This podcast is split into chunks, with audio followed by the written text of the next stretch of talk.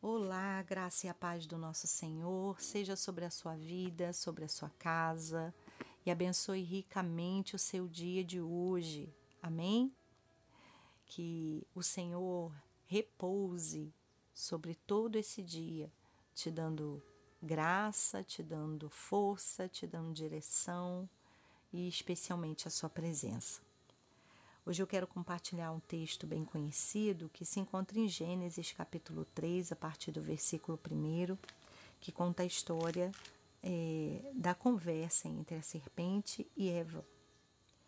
Diz assim: A serpente, mais astuta que todos os animais selvagens que o Senhor Deus tinha feito, disse à mulher: É verdade que Deus disse: Não comam do fruto de nenhuma árvore do jardim? A mulher respondeu à serpente: do fruto das árvores do jardim podemos comer, mas do fruto da árvore que está no meio do jardim, Deus disse: Vocês não devem comer dele, nem tocar nele, para que não venham a morrer. Então a serpente disse à mulher: É certo que vocês não morrerão, porque Deus sabe que, no dia em que dele comerem, os olhos de vocês se abrirão, e como Deus, vocês serão conhecedores do bem e do mal.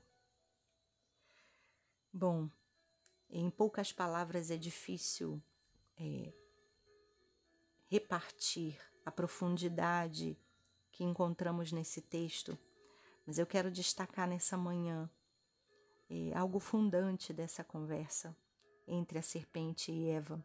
Serpente aqui simbolizando nosso inimigo, adversário que é astuto, e que nos leva através de raciocínios, de conversa, de diálogo, a desconfiar, né, a sair da dependência de Deus.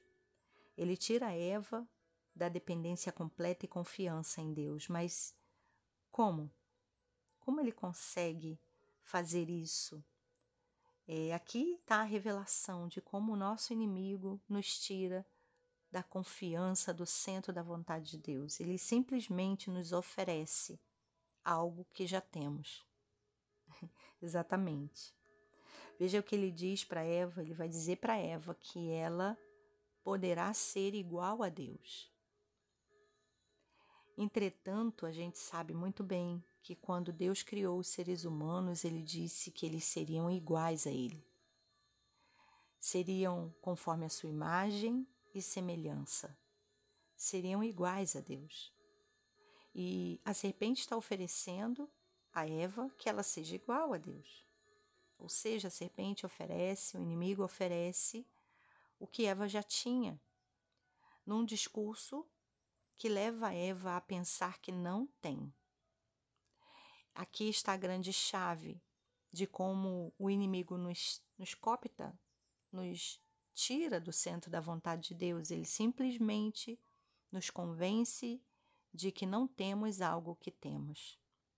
E a busca por esse algo que achamos que não temos nos afasta do Senhor. Que nessa manhã eu e você possamos trazer a memória que temos tudo no Senhor, que temos Ele, que temos a paz que excede todo o entendimento, que temos o amor que é capaz de destruir barreiras, de derrotar qualquer guerras. Nós temos o, a inclinação da bondade, a mansidão, o domínio próprio, a benignidade, todo o fruto do Espírito está em nós.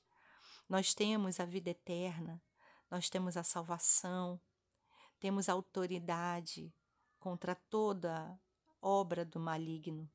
Nós temos é, a comunhão com Deus, nós temos a intimidade com o nosso Deus, o nosso Pai. Nós temos o conhecimento que Ele compartilha conosco. Nós temos é, a alegria de poder viver como filhos e filhas do Senhor e tantas e tantas e tantas outras coisas que nós temos, mas que o inimigo insiste em nos convencer que não. A minha oração é que possamos é, entender isso e crer nisso para a glória do Senhor. Pai, muito obrigada pela tua palavra que mais uma vez nos revela né, quem somos.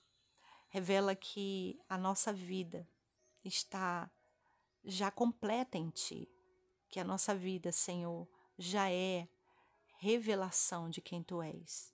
Obrigada, Senhor, pela nova vida que o Senhor nos deu através de Jesus, o nosso Senhor, que nos limpa, que nos cobre de todo pecado, de toda falta.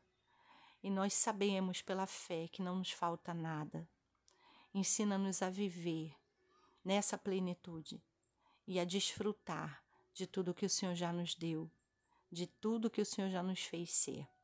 Nós oramos agradecidos em nome de Jesus. Amém.